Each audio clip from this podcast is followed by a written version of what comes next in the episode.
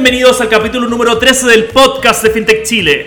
Mi nombre es Rafael Gago y el día de hoy voy a entrevistar a Adriel Araujo de Hackmetrics, una empresa que está ayudando a muchas startups y otras empresas a mejorar la calidad de su ciberseguridad.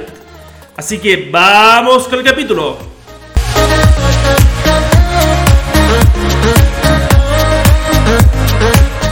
Bienvenidos al capítulo 13 del podcast de FinTech Chile. Hoy día nos acompaña una persona muy especial, Adriel de Hackmetrics. Nos va a contar sobre una vertical que todavía no hemos revisado a profundidad acá en el podcast, que es la ciberseguridad y el compliance con normas de seguridad también. Así que eh, va a ser un capítulo muy entretenido, de mucho aprendizaje, y este aprendizaje es transversal para todas las fintechs de la, y para todas las verticales fintechs de la industria, así que vamos a tener mucho que aprender, mucho que vamos a tener mucho que también nos va a comentar Adriel. Adriel nos va a contar sobre su carrera eh, profesional, de cómo partió del marketing al mundo de la ciberseguridad. Así que bienvenido Adriel acá al estudio. Eh, es un gusto tenerte con nosotros y quiero saber un poco, Adriel, para partir, y si nos puedes contar un poco sobre tu historia profesional, de, de que partiste trabajando en telecomunicaciones en Claro hasta llegar a Hackmetrics. ¿Cómo ha sido el camino? ¿Qué pasos tuviste que dar? Perfecto, te, cuento. Eh, yo empecé, eh, a ver, soy emprendedor desde muy, muy chico. Literal, mi primer negocio fue levantar lotería a los 12 años por el barrio con los adultos mayores. Desde ahí iba a una agencia de quiniela de lotería, eh, agarraba la lista, iba, levantaba la quiniela con todos los adultos mayores con 12 años y volvía a la agencia con las apuestas de los adultos. Y después les, ellos veían la quiniela y me, al otro día me pedían que, que les gestionara el pago de, su, de lo que habían ganado. Eso con 12 años, después me hice cargo del negocio. Fui a un colegio, una media que le llaman en Chile.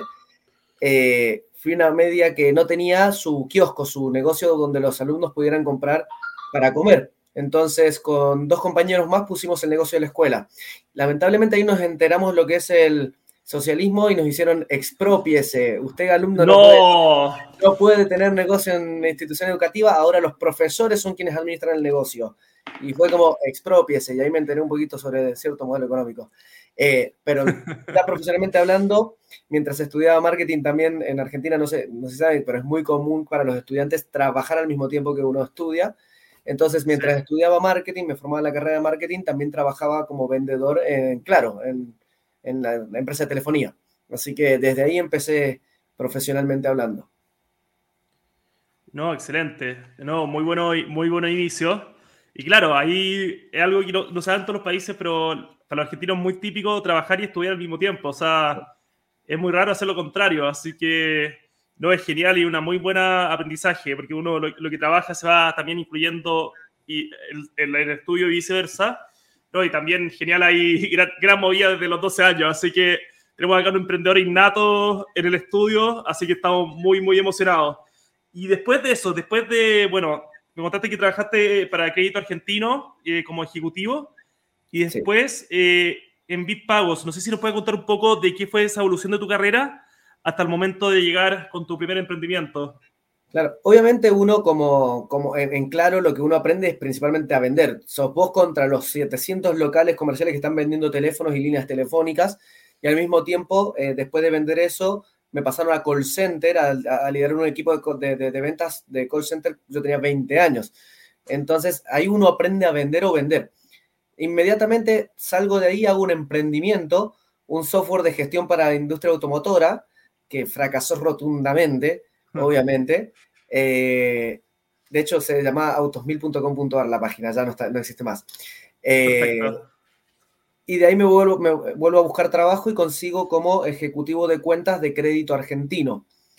Eh, Crédito Argentino es la principal institución financiera junto con Naranja, que ahora tiene su fintech que es Naranja X, pero Naranja eh, y Crédito Argentino son los principales competidores en créditos para las personas de bajos recursos, con un alto nivel de riesgo crediticio, por lo cual el modelo de negocio es prestar dinero con una alta tasa de interés.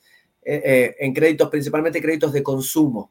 Entonces, ahí estuve trabajando durante un tiempo, eh, suscribiendo comercios y haciendo análisis de riesgo crediticio a cierto nivel de crédito de consumo. No sé, no es lo mismo dar un crédito a alguien que está sacando una moto, que es un bien embargable, una motocicleta a alguien que está sacando, no sé, eh, ropa. Entonces, depende del nivel del tipo de crédito que, del comercio que yo estuviera suscribiendo, es la tasa de interés que le asignaba ese comercio como ejecutivo de cuenta. Eh, y desde ahí es que entro en la industria financiera.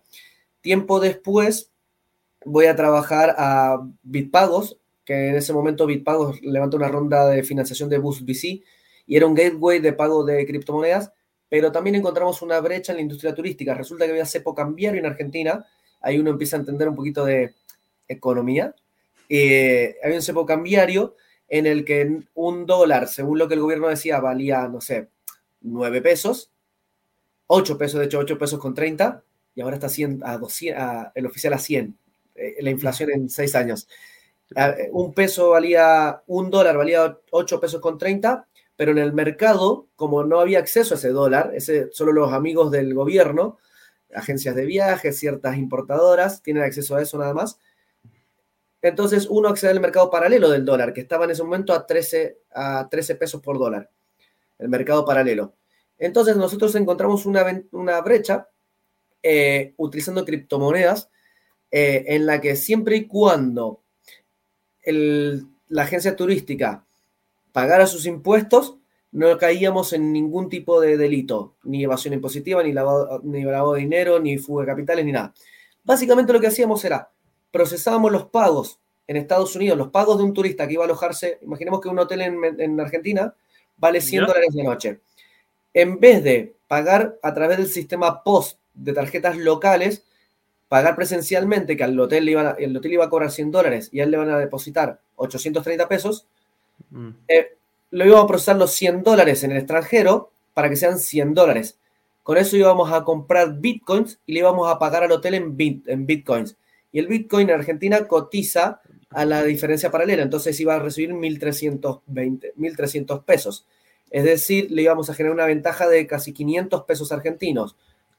Por decirlo de cierta manera, casi un 60%, más del 60% de diferencia con este juego de tipo cambiario utilizando las criptomonedas en el medio. Y así hicimos durante un año, logramos procesar casi 14 millones de dólares eh, durante ese año.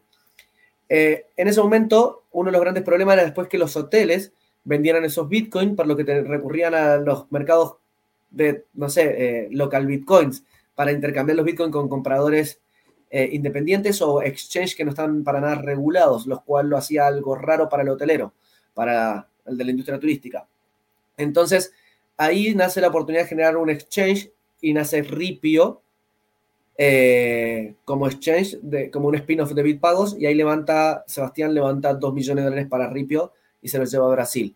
Bitpagos en el camino dependía tanto de la inestabilidad cambiaria por, lo, por el fee de transacción de Bitcoin igual lo hacía algo caro, lo hacía más caro que el promedio de la transacción con tarjeta de crédito de la región, y si no había un spread cambiario, no había ningún otro eh, atractivo para Bitpagos.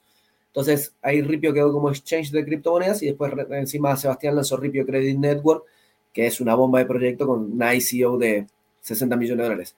Pero a mí me gustó el mundo de los pagos y el mundo de los pagos cross-border. Entonces en el 2015 me abro y hago y trato de desarrollar una plataforma de pagos cross-border. Eh, pero nunca le presté atención que en realidad Visa, no, si no existía es porque a Visa y al, oligopolio de las tarjetas de crédito no les gustan las cosas que no están bajo su control o donde no tienen la vacatada. Y Latinoamérica ya sabemos que las franquicias, llamémosle los adquirentes en nombre de Visa, llámese Transbank, Prisma, Prisma eh, Transbank en Chile, Prisma en Argentina y los equivalentes en toda la región, tienen la vaca, el toro por las astas. Y si vos haces algo que a ellos no les gusta, te cortan el procedimiento arbitrariamente. Así era hasta el 2015. Entonces nosotros levantamos una ronda ángel de financiación cercana a 375 mil dólares, desarrollamos una tecnología hiper escalable que permitía procesar pagos en toda la región y hacer cash out como si fueras un marketplace, todo orquestado desde la misma tecnología. Al mismo tiempo logramos eh, obtener la licencia en Reino Unido, éramos un equipo de siete personas nada más, y logramos obtener una licencia en Reino Unido como Small Payment Institution, lo cual nos permitía recibir fondos de todo el mundo y derivarlos hacia todo el mundo siempre y cuando cumpliéramos con todos los procesos de Know Your Customer y Anti-Money Laundering, KYC, ML. Pero también estaba la, la PSD2, la regulación que estaba flamante en Europa de Open, de open APIs y Open Banking, eh, tenía su segmento de ciberseguridad y ahí empiezo a, ver todo lo que era el cumplimiento normativo en materia de ciberseguridad. Pero como procesábamos tarjetas de crédito y, proyectamos un gran volumen, nos obligaron a certificar también PCI DSS nivel 1. Y ahí no solamente tenía que cumplir con la normativa regulatoria de Europa, sino también con el estándar de seguridad para protección de datos de tarjetas de crédito. Y esa fue mi primera experiencia con el mundo del compliance, siendo una pequeña startup de siete personas. Eh, logramos obtener la licencia, logramos la certificación, pero Visa nunca nos dio el ok. Para cuando nos fundimos y solamente teníamos tecnología y certificación y vendimos nada más que eso como un paquetito a, un adquirente, a alguien que nos adquirió, eh, literal al otro año nace la iniciativa Visa Anywhere, que a través de Visa empieza a abrirle las puertas a todo el mundo, Kushki, de local, eh, etcétera. Que todo lo que son todos los que hacen cross-border. Entonces, claro. estuvimos adelantados en el tiempo. Fueron, fueron, bastante visionarios entonces con lo que estaban haciendo en ese, en ese momento. Se adelantaron harto y bueno, de haber sido, creo que a veces problemas traen oportunidades y yo creo que esto es lo que se ve acá. O sea, tuvieron que cumplir con la PS, PSD2, tuvieron que cumplir con el, con el PSI y bueno, y con todas estas normativas que son bien difíciles y son muy, muy complicadas de sacar. Y ahí es donde tú, bueno, me, contaba, me contabas antes que ahí es donde pudiste aprender el tema de qué es el compliance, eh, por qué es importante y ahí, ahí es cuando le dan inicio a Hackmetrics, ¿no? De hecho, le damos inicio a Hackmetrics cuando mi socio actual, eh, Ale, Alejandro Paradil, eh, se contacta conmigo para contarme que estaba trabajando para Estados Unidos y que allá en Estados Unidos era súper común esto del compliance, de eh, contratar a hacker éticos que vienen, te auditan y te dicen dónde tienes tus vulnerabilidades. De hecho, él estaba trabajando para una empresa que es súper conocida en Estados Unidos porque hace Geopolitical Cyber Risk. Básicamente, audita desde la perspectiva completamente ofensiva a instituciones, dispositivos, tecnologías que permiten de cierta forma el research, la investigación gubernamental hacia otros gobiernos o personas relevantes. Eso hacía Ale como eh, profesional de seguridad informática. Y él me cuenta que las startups incluso eh, contrataban estos servicios de alto nivel en materia de ciberseguridad en Estados Unidos, que allá ya era un estándar, y que en Latinoamérica no, que en Latinoamérica eso no estaba pasando. Entonces nos juntamos en Santiago de Chile y empezamos a le empiezo a contar mi experiencia haciendo ciberseguridad, él me cuenta cómo lo hacían en Estados Unidos y vimos que en Latinoamérica tenía una oportunidad gigante, pero gigante, porque nadie hacía ciberseguridad, no era un estándar, nadie lo exigía, e incluso los grandes corporativos que decían ser seguros no eran para nada seguros, y nos enteramos un año después cuando hackearon el Banco de Chile, y otro año después cuando hackearon el Banco de Estado, y el mismo año cuando hackearon el Banco Central de México, el mismo grupo Lazarus llevándose toda la plata a Norcorea. Entonces, ese año nos enteramos que ni siquiera los corporativos que decían ser tan seguros eran seguros. Eh, resulta que con, eso en mente desarrollamos una un primer concepto de plataforma, el cual escalamos durante un año y medio, pero no funcionó. Pensamos que una solución completamente automatizada, que se la damos de modelo freemium, llave en mano al usuario, solucionaba el problema, pero nos olvidamos que el usuario no sabe por qué tiene que hacer esto, nadie lo obliga, eh, y al mismo tiempo tampoco tiene tiempo, ni el tiempo ni la buena predisposición para hacerlo por voluntad propia. Ahí descubrimos que la seguridad la hace, una empresa la hace cuando alguien lo obliga. Llámese Santander que te lo pide para integrarte con ellos, llámese la BIF para poder scrapear el sitio web y dar una solución como el problema actual que tienen las, las fintech, llámese la regulación, con, en Chile, por ejemplo, la RAN 2010, que fuerza a las instituciones financieras a tener un protocolo de seguridad informática y ciberseguridad, o en alguno, en alguno de los casos, que es poco común, pero hay varias empresas, como por ejemplo Kipu, que ven realmente un riesgo operacional en que, en, tener un hackeo y tener, perder plata, perder información o incluso no poder procesar pagos durante un tiempo prolongado. Ahí Roberto Paso es muy consciente en, eh, en materia de seguridad de información, desde hace mucho tiempo viene invirtiendo, pero nadie lo obligaba a él. Él lo hace porque entiende el riesgo, pero es lo menos común en la industria. Basta que la industria de la ciberseguridad se elevó cuando los reguladores empezaron a presionar y los corporativos se asustaron y empezaron a presionar también. Claro, al final son estándares, no son, son estándares que a veces la ley no lo exige, pero el riesgo que hay detrás de eso es enorme. Y, Exactamente. Y qué bueno que, bueno, partieron al final, entonces ahí cambiaron el foco de lo grande corporativo a más startups, ¿no? O sea, se dieron cuenta que los startups, para poder cumplir con estos grandes actores, con estos grandes peces que hay ahí en el acuario, necesitaban tener ciertos estándares de ciberseguridad para poder, para poder trabajar con ellos, ¿o no? Sí, y no solamente startups, también hay, no sé, software factories que están procesando el próximo código que va a ir a producción en un gran corporativo o en alguna empresa internacional o en alguna institución gubernamental. Tienen información confidencial sobre una aplicación o un secreto de negocio y lo están procesando en una software factory o una empresa de servicios TI que procesa eh, no sé, está procesando, qué sé yo, imaginemos alguna que haga consultoría estratégica sobre el negocio de un corporativo para una unidad de negocio, llámese prevención de fraude en el Banco de Chile. La empresa esta tiene información confidencial en sus computadoras sobre cómo es el modelo predictivo para fraudes del Banco de Chile. Entonces tiene que hacer un remodelaje de esto y proponerlo, pero también tiene información confidencial que tiene que, tiene que proteger. También tenemos otro cliente que es una consultora estratégica para el mundo agro que tiene fórmulas secretas para implementar ciertas cosas de Singenta o Monsanto para hacer más productivo tu campo. Es una empresa de consultoría basada en la información, eh, el secreto eh, que tienen ellos sobre ciertos procesos o metodologías. Entonces, ellos necesitan proteger esto. Todo este tipo de empresas, más bien pequeñas y medianas, tienen que implementar medidas de seguridad para que esta información no salga al mercado, no quede en malas manos. Y por eso necesitan una plataforma como Hackmetrics para hacerlo de una, de una manera continua.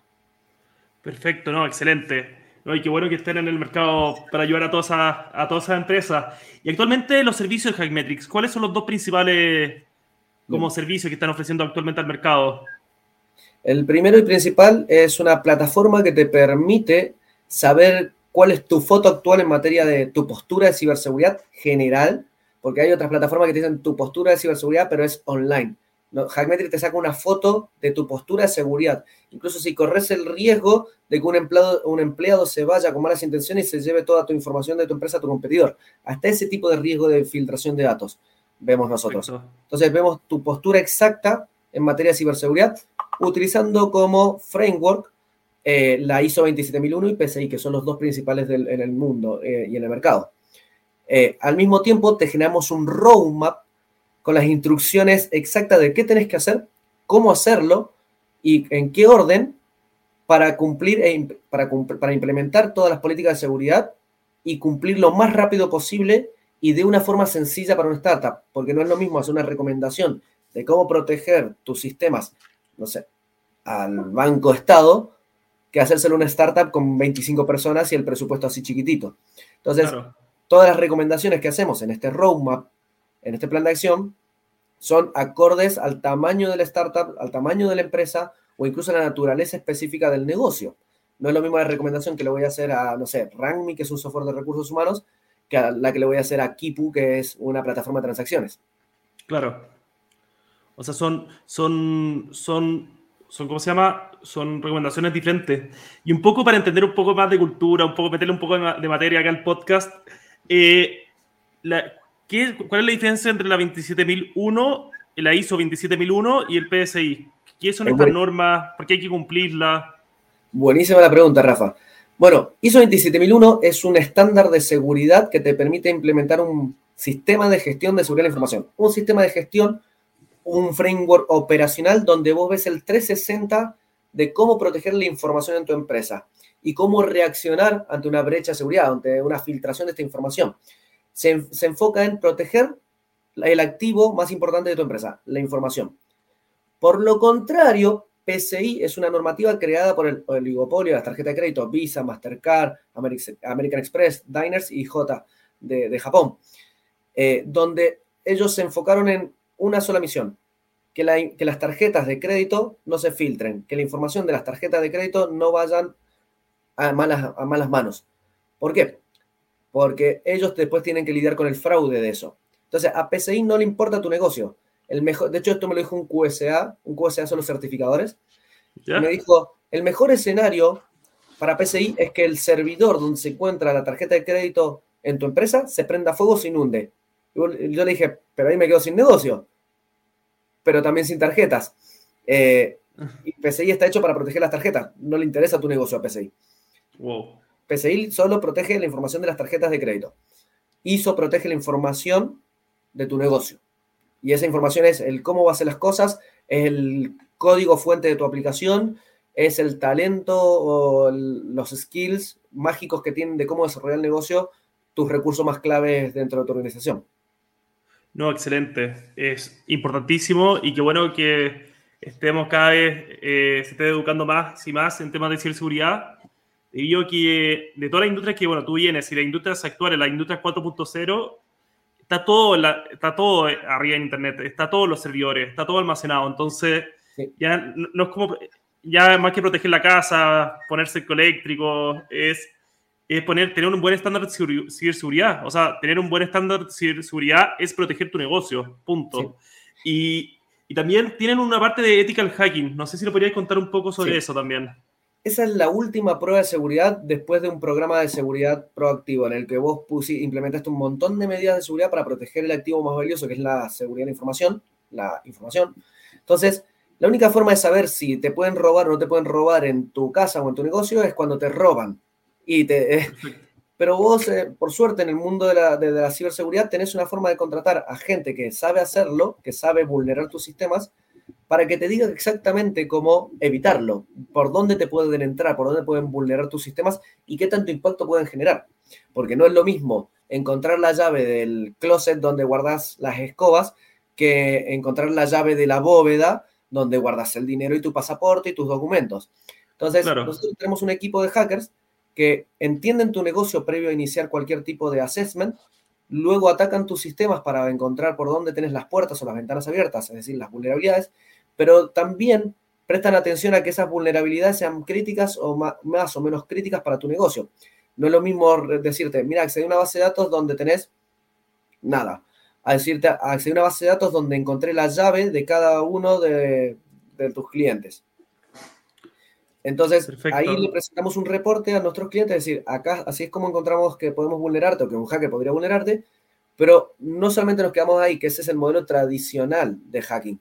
Te acompañamos, nos ponemos en contacto y le hacemos soporte a tus desarrolladores para ver las mejores estrategias de mitigación y te respaldamos durante un conjunto de semanas o meses, lo que sea necesario, hasta que tu startup se queda realmente protegida y puede cumplir con las expectativas de los reguladores o del Santander si estás haciendo una alianza con el Santander, o del Banco de Chile si le estás scrapeando al Banco de Chile.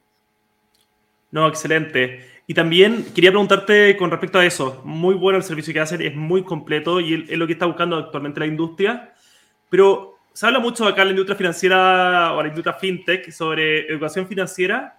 Y quiero saber ustedes si también ustedes hacen un poco de educación de ciberseguridad. Pasa que en Estados Unidos, por ejemplo, van mucho avanzado. Yo tengo una amiga que estudió su bachelor degree en cyber, cyber security. Y yo le decía, ya, pero ¿qué estudiaste ingeniería? No, ciberseguridad estudié. Yo como, ¿cómo? Y ahí es donde entiendo que empecé a entender que el mundo está mucho más, o los países más desarrollados están como mucho más formados en lo que es ciberseguridad. Y quería saber si ustedes como Hackmetrics actualmente están educando de cierta forma a sus clientes o a cierto grupo de la sociedad en términos de ciberseguridad. Hay tres capacitaciones críticas que tiene que pasar una fintech. Número uno, concientización en seguridad para que no te pase lo que le pasó a Consorcio. A Consorcio lo hackearon a través de un correo malicioso que le hizo descargar un archivo con virus a una persona del área administrativa o área de soporte, no recuerdo muy bien. Eh, al mismo tiempo le pusieron un pendrive en una computadora. A Consorcio lo hackearon a través del error humano. Entonces, eh, para que no te pase lo de consorcio, tenés que tener a tu personal suficientemente capacitado para evitar este tipo de ataques de ingeniería social. Número dos, desarrollo seguro. Tu equipo técnico tiene que saber cómo desarrollar, no solamente para que funcione, sino también para que esté seguro. No nos olvidemos que hackear a un sistema es darle instrucciones que no esperaba recibir y a las que reacciona de forma positiva. Es decir, el sistema tiene que, si vos les pedís entrar y le mandás las credenciales, te deja entrar. Ahora, ¿qué pasa si le pedís entrar y le mandás otras credenciales? El sistema dijo, me mandó credenciales, entra. Entonces, o que le pedís información que, no, que está programado para no bloquearte el acceso. Está programado para darte acceso, pero no para bloquearte el acceso. Porque el sistema, los programadores lo programaron de semana. Y ahora no nos olvidemos, también no quiero echarle la culpa a los developers. No nos olvidemos que los desarrolladores están hechos para desarrollar software si se los educa, también pueden hacer software de manera muy segura. Pero eh, hay un gran enemigo en la, industria del TI que está en contra de la seguridad, y es las metodologías ágiles. Habitualmente, las personas del ámbito de negocios dicen, no, quiero que me saques esta funcionalidad en 15 días. Y la funcionalidad quizás necesita para estar bien hecha un mes. Entonces, para hacerlo rápido, al hacerlo ágil, quizá el programador encuentra una librería en Stack Overflow, copia, pega el código, el código está vulnerable, sale su producción y por ahí te hackearon. Eh, eso, o no nos olvidemos que los, los programadores son seres humanos. Pueden salir a tomar un día y levantarse con caña cuando programan esa función. pueden, haberse, pueden haber tenido un mal día, simplemente se pelearon con su pareja, están, no están concentrados mientras programan esa función y se les puede pasar una vulnerabilidad. Entonces, ahí venimos las empresas de ciberseguridad a colaborar con los desarrolladores y con las áreas de negocio para capacitar al personal.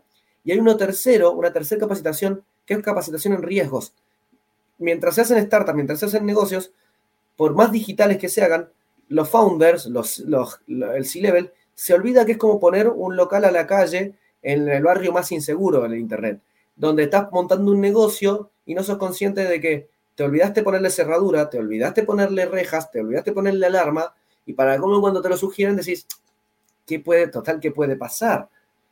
Pero ahí también viene una anécdota. Entonces damos un taller de riesgos a, a todo el C-Level. Pero también me he dado cuenta que en el fintech se olvidan cuál es el origen del fintech. Se origen de la industria financiera. El primer negocio, cómo nace un banco, es vos dame tu dinero, yo lo protejo. La base del negocio financiero y del negocio fintech es la seguridad, nació como un negocio de seguridad. Dame tu dinero, yo lo protejo y te doy un papel que dice que vos sos propietario, tenés un título de propiedad sobre el oro que estás almacenando en mi bóveda el negocio de los bancos nace como una empresa de seguridad de, valores, que es el oro. Eh, después, nace la reserva fraccionaria, donde empiezan a emitir más moneda, y, ahí empiezan, me encanta la historia del dinero, pero el banco nace como un negocio de seguridad. Entonces, las fintech que almacenan valores o que transaccionan valores, no se tienen que olvidar que son un negocio de seguridad que provee un, que provee un valor agregado a sus clientes. Claro, ese es el origen y el origen de la industria financiera no cambia. O sea, porque hay una parte que la, la técnica, la tecnología, eh, como, como decís tú, que antes era una casa con donde se almacenaba oro, la técnica cambia, la tecnología cambia, pero en la necesidad humana no cambia, es la misma y por ende, obviamente hay que seguir el principio que tú decís, o sea, hay que tener la casa segura porque tu cliente no solo depositan su plata, ni su, su dinero, ni su activo, sino también depositan su confianza y su planes a futuro. Por eso hay que ser muy, muy responsable. Y actualmente, bueno, hablemos un poco sobre Hackmetrics, su situación actual. ¿Cuántos empleados son? Eh, ¿Cómo se está conformado el equipo? ¿Qué hay por ahí? Bueno, Hackmetrics, acabamos de levantar nuestra ronda SEED por 1.5 millones de dólares. Eh, es la segunda más grande de la región en la categoría de ciberseguridad. La primera lo tienen con 2 millones de dólares los chicos de OutZero. Vaya unicornio también para mencionar en Serie C, eh, pero somos el segundo, lo cual nos enorgullece, es un hito, pues, grandes instituciones, eh, grandes VC han confiado en nosotros eh, y nos han respaldado con esa cantidad de dinero para invertir en esta industria. Hemos escalado el equipo en este proceso que estábamos terminando el fundraising, éramos 30, ahora ya somos 44, el crecimiento, crecimos 14 personas en los últimos mes y medio en las últimas seis semanas. y todavía nos queda contratar como, no sé, unas 15 más en el, Q, el primer Q del año que viene. Eh, pero ya hicimos una pausita en diciembre como para estabilizar, acomodar la casa y se viene el nuevo, eh, el nuevo eh, salto en personal en enero. No, excelente. Oye, ¿y cuál es la cultura de Hackmetrics? Porque yo siempre acá a los founders se pregunto, ¿cuál es la cultura? Porque parten, no sé, parten cinco personas a veces trabajando y después, después al plazo de no sé cuántos años son claro, son, ahora son 40, futuramente pueden ser 100. Entonces, ¿cuál es lo que se ve en Hackmetrics y qué es lo que se busca replicar desde cuando era un equipo chico hasta que ahora van a ser un equipo que va creciendo a, todo paso? ¿Qué es lo que buscan mantener? ¿Cuáles son los principios? ¿Cómo es su cultura? Nosotros somos completamente remotos desde que nacimos. Eh, al principio en Chile nos miraban raro y nos trataban de eso lo decís, eso lo decís porque sos pobre y no querés tener una oficina en Las Condes. Eh, pero siempre fuimos remotos, eh, principalmente porque mi socio no le gustaba ir a la oficina, se había acostumbrado a trabajar desde su casa para Estados Unidos. Eh, empezamos el proyecto trabajando, trabajando desde casa. después, por error, también seguimos remotos. El primer hacker que contratamos era de Buenos Aires, no lo veíamos. Y, la y cuando me voy a Puerto Rico al programa de, aceleración de Parallel, contrato en Chile la persona que se hizo cargo de la administración y finanzas de Hackmetrics y nunca le pregunté dónde vivía y de repente es de Quillota, o sea, ahí cerca de Valparaíso. Entonces, todo el equipo no nos veíamos. Eh, entonces, así nace la cultura remota de Hackmetrics. Eh, por ende, todo remoto. Para nosotros el COVID fue más de lo mismo eh, en materia de gestión del personal. Pero tenemos, nosotros tenemos el pilar fundamental número uno en la cultura y es somos hackers, pero no desde la perspectiva criminal, sino desde la perspectiva del pensamiento lateral que hay que tener. Cada vez que tenemos uno, cada vez que entrevistamos a una persona, buscamos entender la buena predisposición a resolver un problema, a superar los límites o, cada, o que se encuentre con una barrera y piense lateralmente eh, soluciones alternativas. De hecho, en producto tenemos una filosofía que es, para ir haciendo innovación, no le preguntemos al caballo cómo hacer más rápida la carreta, pensemos cómo hacer un motor. Eh, es decir, si vos le preguntabas a la gente en 1900 eh, qué le gustaría en su carreta, te iban a decir un caballo más rápido. De repente vino Henry Ford y le puso un motor. El mismo paradigma tenemos nosotros para la creación de valor y la creación de productos o nuevas unidades de negocio o servicios. Claro. Pensemos cómo hacer esto mejor, pensemos cómo lo hacemos distinto. Eh, o incluso cuando tenemos un problema, y, te voy a contar una anécdota porque es fantástica. El cómo, piensa, cómo pensamos hacker. Resulta, mi, mi socio es el pensamiento hacker incluso hasta el día, es insoportablemente hacker como piensa. De repente, él tuvo una fractura, tuvo una fractura en el orbital del ojo, en el cual se tuvo que hacer una cirugía y particularmente no, tiene, no tenía tarjeta de crédito en ese momento en Chile que, le pasó. Eh, pero no sé por qué no funcionaba el sistema de POS para pagar con tarjeta de débito. Y tenía que pagar a las 3 de la tarde en, la en una de las clínicas de acá de Providencia, tenía que pagar. Eh, pero ya era las 3 de la tarde, no podía retirar el dinero en efectivo para pagar. Entonces, desde Metro Salvador hasta Tobalaba, cajero por cajero, viendo a ver si alguno eh, tenía algún error y le permitía sacar más del límite diario que tiene el Banco Estado, que es algo así como 250 mil pesos. Perfecto. Entonces, en su filosofía, en su mindset es probar hasta que se pueda, o probar hasta que el sistema falle, o probar distintas formas en hacer lo mismo para que el sistema falle y lograr el objetivo. Él pensaba que algún cajero quizá iba a estar mal programado o iba a fallar en una forma distinta de ingresar la transacción y le iba a dar la plata que necesitaba, que era como dos palos, para ir a pagar en la clínica. No funcionó, obviamente. Nos caminamos desde Salvador hasta Tobalaba, cajero por cajero, metro por metro. Eh, pero, pero literal, esa es la filosofía de Hackmetric. Cada vez que hacemos algo y no funciona es cómo hacemos que funcione. Y ahora, ¿qué intentamos? ¿Qué nueva fórmula hacemos? Y eso está en el ADN número uno. Y después tenemos un segundo pilar que es crecemos juntos. Crecemos juntos sabemos que personalmente las personas tienen expectativas individuales. Hackmetrics tiene su misión y su sueño, pero nuestros clientes también. Entonces, cada vez que pensemos algo de lo que hacemos, pensemos lo que le contribuya a las personas, a la, organización y a nuestros clientes.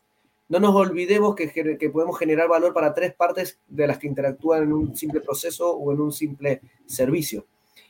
Entonces, es la creación de valor permanente sobre todos los interesados en la propuesta de valor. No, eh, increíble, increíble ahí la historia, la historia, eh, la historia ahí totalmente hacker. O sea, hack es más que, internet, sino hack es, buscarle diferentes soluciones a la vida. Yo, yo creo que por ahí viene el origen de la palabra hack. ¿no? Después se trasladó al mundo de internet, pero al principio era como tener como tener ciertas soluciones para la vida, la vida diaria o cosas o soluciones inteligentes que vayan en paralelo al, al pensamiento común. Y también... Ahí, Rafa, igual te digo, tiene un lado no, no positivo que es que en la cultura hacker es de poco preguntar. Es, más de, es de mucho comunidad y compartir, pero de poco preguntar. Eh, hay una frase que es read the fucking manual. Si no sabes algo, anda a leer el manual. Anda a leerlo. En Google está la respuesta. Entonces, en Hackmetrics, parte de la cultura también es, si no sabes algo, primero anda a buscar la respuesta, tanto a la documentación que tenemos, a la wiki como a Google. Si realmente no puedes resolverlo, pregunta y, vamos a estar dispuestos a ayudarte. Pero si nos esforzamos en, en que la gente también sea eh, proactiva de encontrar nuevas respuestas, porque somos una startup y lo más probable es que no tengamos la respuesta a todo. Entonces buscamos gente que genere nuevas respuestas. Y eso viene de la cultura hacker, que la frase es, read the fucking manual. Ahí, no, totalmente el mensaje, antes de preguntar, claro, empezar a buscar, a empezar a, a ver lo que hay. De hecho, está lleno de librería con los códigos a veces, o está todo, hay muchos foros, blogs, donde hay gente que está haciendo lo mismo que tú en otra parte del mundo, pero quizás a veces tiene la respuesta. Y también me gustaría preguntarte, ya hemos hablado mucho sobre Metrics. ¿Quién es Ariel cuando deja de trabajar en Metrics? Que yo creo que quizás no nunca, pero, pero en tu tiempo libre, ¿tienes algún hobby? ¿Qué, qué te gusta hacer? Soy demasiado... A ver, tiempo libre, poco, poco le dejo al tiempo libre, porque soy demasiado workaholic. Eh, me, me, me, fascina tanto lo que estamos haciendo que puedo, cuando alguien no me está, cuando alguien no me está invitando a hacer algo, paso de largo sin dormir, ahí ya después el equipo me dice hay que descansar, los otros emprendedores dicen hay que descansar, y tienen razón, pero me, me, apasiono con algo y me quedo pegado. Entonces, en el tiempo libre, ¿qué hago? Me gusta jugar al fútbol, pichanga, enamorado de la pichanga. Eh, lastimosamente uno ya crece, las últimas veces que jugué muy agresivamente, de hecho jugué profesional de adolescente, eh, pero ya las últimas veces quise jugar a ese nivel y me fracturé la clavícula y me fracturaron el tabique. Dije, ya no estamos para esto. Así que ahora juego amateur nomás, ahí en el San Carlos a Apoquindo a veces, que se juega más soft incluso. Eh, una pichanga, no sé, salir a tomar unos traguitos. Soy muy de comer y probar cosas nuevas todo el tiempo y de tomar tragos nuevos todo el tiempo. Eh, de hecho, ahora quizás me voy, salgo de acá y me voy a un bar nuevo con unos amigos emprendedores. Y me encanta juntarme con emprendedores soy un bicho raro, me aburro en las conversaciones, cuando me junto con gente que no es del ecosistema emprendedor, ecosistema tecnológico, o no habla de los mismos intereses míos en materia de fútbol, lo más probable es que me aburra. Empiezo a aburrirme y, me, lo dicen, y me, empiezo y me voy a Marte. Entonces, necesito juntarme con emprendedores, empresarios, personas que les gusta el fútbol que tengan los mismos intereses, y cada vez que me junto es a tomar algo rico y a comer algo rico también. No, excelente, no, está bueno. Qué bueno ahí los, los hobbies. Ahí, cuando Ariel sale a la oficina cuando se da un, relajo, te voy ir como, claro, te voy ir como relajar y hacer cosas diferentes. Oye, y, un poco la invitación a los emprendedores. Tú eres emprendedor de los dos, desde los 12 años. A la gente que está emprendiendo en fintech o emprendiendo tecnología, en ciberseguridad, ¿cuál es tu invitación? Número uno, que no A ver, si no tenés nada, fallar nada vas a perder tampoco. Entonces, yo vengo haciendo productos malos desde que me acuerdo, eh, creyendo que era Steve Jobs. Los primeros productos yo me creía Steve Jobs cuando lo hacía, eh, pero eran pésimos, no tenían ni sentido, tenían siquiera. Eh, cuando los pienso para atrás, ahora. Y seguramente dentro de cinco años me voy a ver a mí mismo y voy a decir, qué boludo, cómo pensaba esto. pero el consejo es hacer y hacer tratando de contextualizar y no cerrarse tanto en la idea otra cosa que cometen muchos emprendedores que se enamoran de un producto. Es súper cliché la frase, pero es verdad. decís, yo tengo el mega producto. Y vos decís, ¿para quién? Y decir, pero no tengo competencia. No estoy tan seguro. Eh, y me van a necesitar porque soy fundamental. Ya podían vivir sin vos. Ya se puede vivir sin vos. Tu innovación quizás es mejor, pero que se puede vivir sin vos, se puede vivir sin tu solución. Entonces, realmente cuando uno piensa en un producto, buscar resolver problemas de a poquito. Y para los emprendedores que no tenemos acceso a capital tan amplio, porque yo soy uno de esos emprendedores que diría Magma Partner que no soy un emprendedor de los hot, de los clase A, basado en mi pedigrí o mi currículum. Entonces, básicamente, enfócate en vender, que después los inversores van a llegar solos. Cuando, cuando vos muestres los números de venta, no, importa la universidad, no importa el origen, la ciudad. Yo vengo de Mendoza, Argentina, tiene menos hot que. Entonces, eh, enfócate en vender y generar valor a tu cliente que las inversiones llegan solas después. No, increíble. O sea, muy buen consejo, eh, demasiado bueno. Y, ahora también me contaste un poco de la, de, la crecimiento eh, con relación al negocio. Me contaste sobre, que hay expectativas de expansión internacional dentro de Hackmetrics. Si se puede contar un poco de eso también. Lo primero y más fuerte que nos estamos esforzando es en tener una presencia de Chile significativa y, con, y que pueda colaborar realmente a la fintech en todo lo que es ciberseguridad. Porque, nada, lo que está pasando entre la BIF y la CMF, forzando a la fintech, no queremos que pase lo mismo que la ley fintech de México. La ley fintech de México puso un estándar demasiado alto para jugar. Eh, es casi ridículo el nivel de ciberseguridad que le pide a una pequeña fintech. Entonces ahí estamos trabajando con la, con la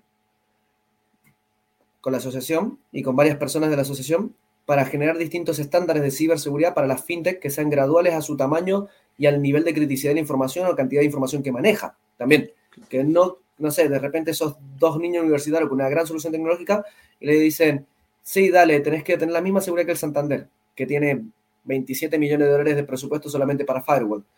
Eh, entonces, que sea, que emparejar el terreno gradualmente según el tamaño de la fintech y, la criticidad. Entonces, realmente el plan es en Chile consolidar un producto y una estrategia alineada a todos los intereses de la fintech en materia de ciberseguridad para cumplir con los requerimientos de la BIF y de la CMF.